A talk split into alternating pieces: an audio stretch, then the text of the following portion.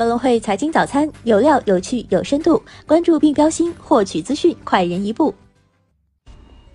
各位听众朋友，早上好！今天是二零一九年四月十二号，星期五，我是主播荣熙。今天是本周的最后一个交易日，接下来让我们一起来看看今天有哪些财经资讯值得大家关注吧。A 股方面，沪指跌百分之一点六，深成指跌百分之二点六五，创业板跌百分之二点零六，沪股通净流出十四亿，深股通净流出二十二亿。酿酒、水泥、医药、家电等二线蓝筹股集体砸盘，仅猪肉、无人驾驶、电力改革等板块逆势走强，市场人气明显下降，场内赚钱效应减弱。港股方面，恒指跌百分之零点九三，报两万九千八百三十九点；国指跌百分之一点二四，主板全日成交一千一百九十七亿港元。港股通净流入二十七亿港元。从板块表现来看，其他金融、虚拟现实强势领涨，航空股、苹果概念、生物科技跌幅较大。个股方面，腾讯逆势涨百分之零点六七，三桶油、瑞声、蒙牛皆下挫。美股方面，财报季赛季，美股周四涨跌互现。美股三大股指收盘，道指跌百分之零点零五，纳指跌百分之零点二一，标普五百指数收平。特斯拉跌百分之二点七七。媒体报道，特斯拉和松下正冻结其超级工厂扩大产能的计划。中概股多数走低，迅雷跌百分之十点三八，百度跌百分之三点三，拼多多跌百分之一点二八。两家互联网券商股在美大涨，老虎证券涨百分之十一点七七，自 IPO 以来累涨百分之一百一十；富途证券涨百分之四点八八。目前，投资者关注美国一季度企业财报。视觉中国图片版权问题持续发酵，目前其官网已无法打开。视觉中国发表声明称，经网友举报的视觉中国网站关于国旗、国徽等不合规图片，经查该图片由视觉中国签约公稿人提供，视觉中国作为平台方负有审核不严的责任，为此深表歉意，已对不合规的图片做了下线处理，并将根据相关法律法规持续性的加强审核，避免类似情况发生。新华社。发文评视觉中国，我们尊重版权保护，但如果打着版权保护的幌子做起了生意，怕是不太合理。中国三月 PPI 同比增百分之零点四，创三个月新高，环比增百分之零点一。统计局 PPI 同比涨幅略有扩大，环比由降转涨。中国三月 CPI 同比增百分之二点三，时隔三个月后重回二时代。从同比看，猪肉价格上涨百分之五点一，为同比连续二十五个月后首次转涨，影响 CPI 上涨约零点一二个百分点。据上证报，最新六十五家科创板受理企业中，已有四家企业身披小米系光环。这些公司的主营业务涵盖了智能扫地机器人、电磁屏覆膜、激光器制造、集成电路设计等硬科技。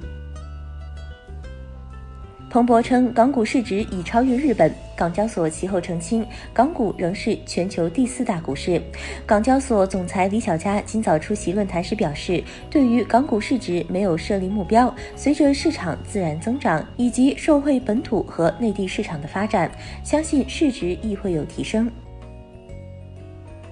在二零一九年百度云智峰会上，中国移动携手华为和百度，首次展示基于 SA 架构的五 G 行业局域网技术，承载八 K 实时会议系统，助力企业云办公。据悉，锤子科技创始人罗永浩正在筹备全新电子烟品牌，该品牌很可能命名为“小野”。锤子科技曾在2018年1月申请了“小野”的商标，但结合此前锤子科技可能已被收购的消息来看，罗永浩很可能为新品牌重新注册了公司。前锤子科技产品负责人朱孝木对此表示不予置评。据报道，京东某高管在内部会上称，公司过去几个月 GMV 增速跌至百分之二十。此次组织和人事调整还会继续，但一定会在四月底完成。目前裁撤的第一波是高管，马上就是总监，再接下来就是普通员工。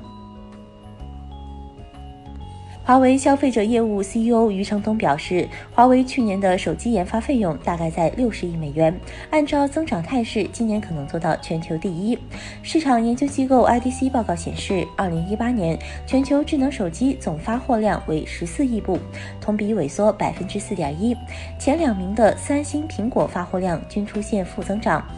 华为含荣耀智能手机发货量则大幅增长百分之三十三点六，市场份额提升至百分之十四点七，位列第三，距苹果百分之十四点九的市场份额只有一步之遥。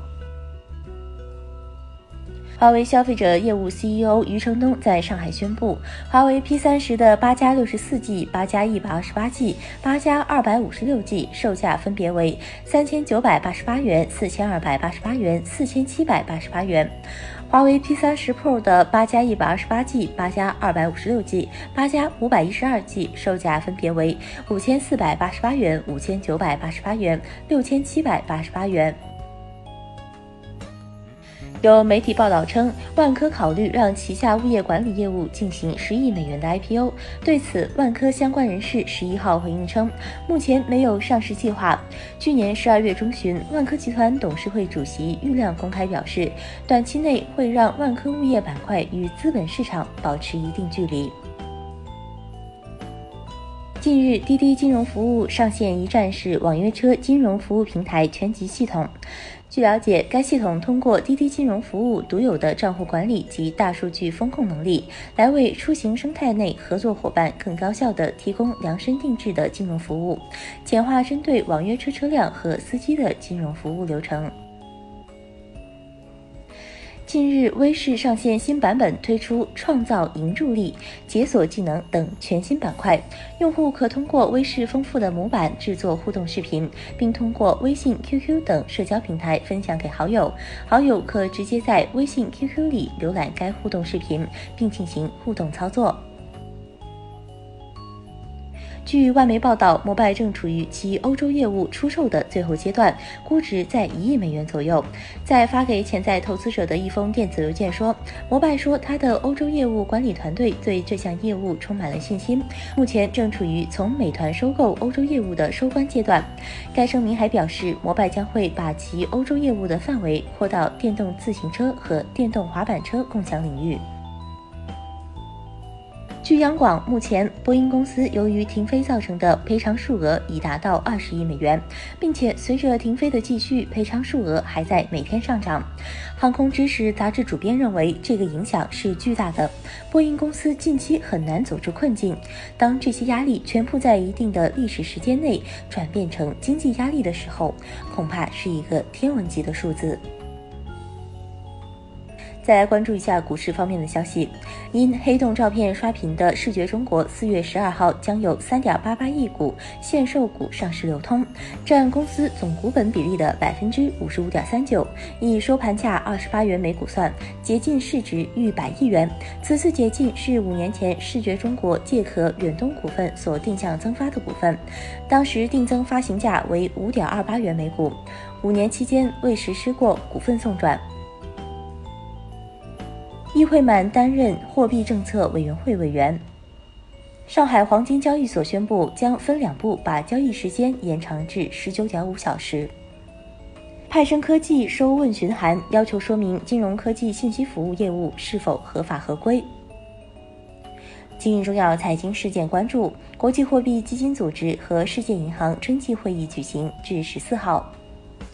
中国三月贸易账。美国四月密歇根大学消费者信心指数初值。